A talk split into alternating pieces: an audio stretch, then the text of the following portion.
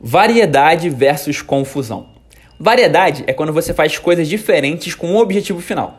Por exemplo, a pessoa vegetariana pode um dia comer ovos como fonte de proteína, no outro hambúrguer de grão de bico e mix de grãos no terceiro.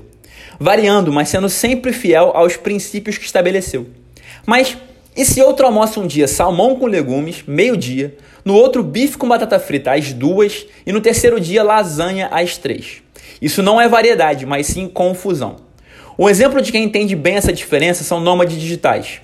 O Ian Borges, por exemplo, grande amigo e mentor, conhece 70 países.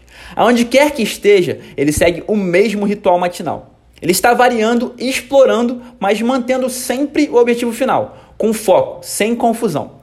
E como é com o propósito? Você pode variar e até combinar as maneiras através das quais segue a sua grande missão. Se você nasceu para ajudar os animais, pode ser dog walker por um tempo e depois pet shop. Mas você pode até fazer os dois simultaneamente, variando e sem perder o foco. O contrário seria ter plena certeza do que veio ao mundo fazer, ou seja, cuidar dos bichinhos, e no meio do caminho mudar e decidir trabalhar em uma loja de produtos de couro, totalmente desalinhado com a sua verdade. Isso não é variedade, isso é confusão. Muitas pessoas confundem esses temas, variedade e confusão, e seguem no automático, sem objetivo final, zanzando entre iniciativas e projetos, começando e não terminando, nunca com foco sem saber aonde querem chegar. E ainda assim se consideram descoladas, cool, desapegadas, só porque fazem coisas diferentes. De novo, variedade sem propósito não é variedade, é confusão.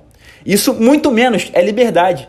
Ter tamanho e espaço sem um destino, com o tempo, só vai te gerar tédio, angústia e ansiedade. Nem o Rei Leão aguentou muito tempo de Hakuna Matata. Liberdade mesmo é saber o seu papel no mundo e estar livre para escolher como exerce isso ao longo da vida. E com essa liberdade vem toda a variedade do mundo, sem nenhuma confusão. Aproveite o momento para finalmente entender isso e encontre mais liberdade em casa do que jamais encontrou na rua. E use e abuse e varie à vontade, sempre mirando para o propósito. Conte demais comigo no caminho, hoje sempre vivendo de propósito.